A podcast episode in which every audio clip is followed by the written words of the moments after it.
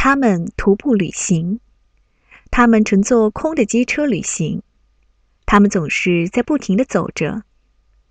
可是事实上，布尔说：“我们什么地方也没有去，我的朋友。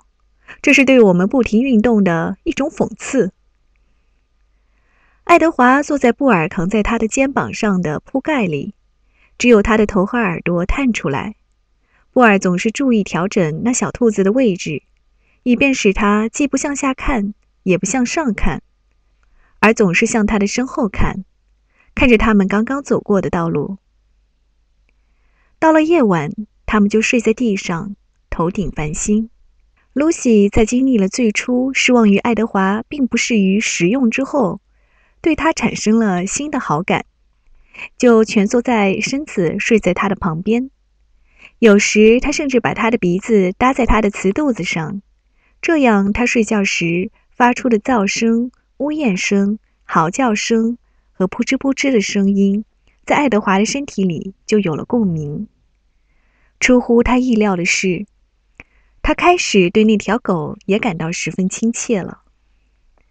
在夜间。当布尔和露西睡着的时候，爱德华用他那永远睁着的眼睛仰望着那些星座。他说出他们的名称，然后说出那些爱过他的人们的名字。他从 Evelyn 开始，接着说到 Nanny 和 Lawrence，在那之后又说到了布尔和露西，最后又结束于 Evelyn。Evelyn、Nanny、Lawrence。布尔、露西、阿比林，明白吗？爱德华告诉佩雷格尼娜：“我并不像公主那样，我懂得爱。”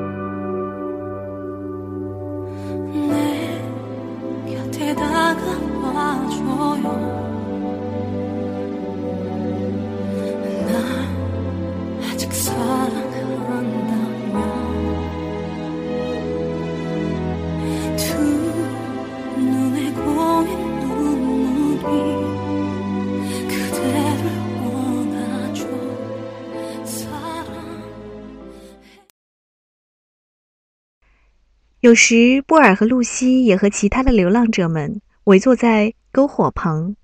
波尔很会讲故事，而他的歌唱得更好。为我们唱首歌吧，布尔！那些男人叫道。布尔坐在那里，露西依偎在他的腿旁，爱德华坐在他的右膝上。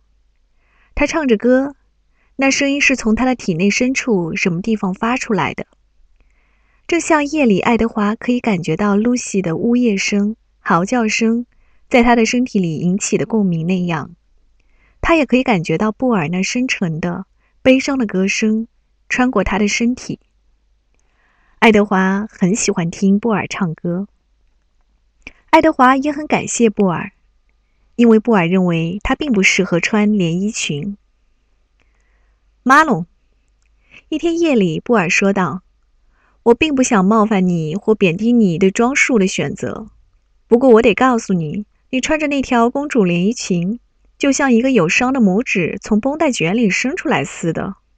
而且，我也无意冒犯你，那连衣裙可能曾经风光一时。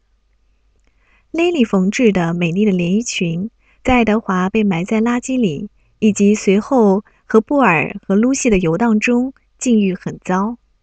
他被弄得又破又脏，到处是洞，几乎都不像连衣裙了。我有个解决的办法，布尔说：“我希望能得到你的同意。”他拿出自己的针织帽，在帽上面割了一个大洞，在旁边割了两个小洞，然后脱掉爱德华的连衣裙。别看这儿，露西，他对那狗说道：“我们不要让马农因为看到他的裸体而感到窘迫。”布尔把那帽子套在爱德华的头上，把他往下拉了拉，让他的胳膊从那两个小洞里穿出来。好了，他对爱德华说：“现在你只需要再有几条裤子就行了。”裤子由布尔亲手来做，他剪了几条红色的手帕。把它们缝起来，这样就做成了可以遮住爱德华的长腿的临时替代物。现在你的样子就像一个彻头彻尾的逃犯了，布尔说，往后站了站，欣赏自己的作品。现在你看上去像一只逃亡中的兔子。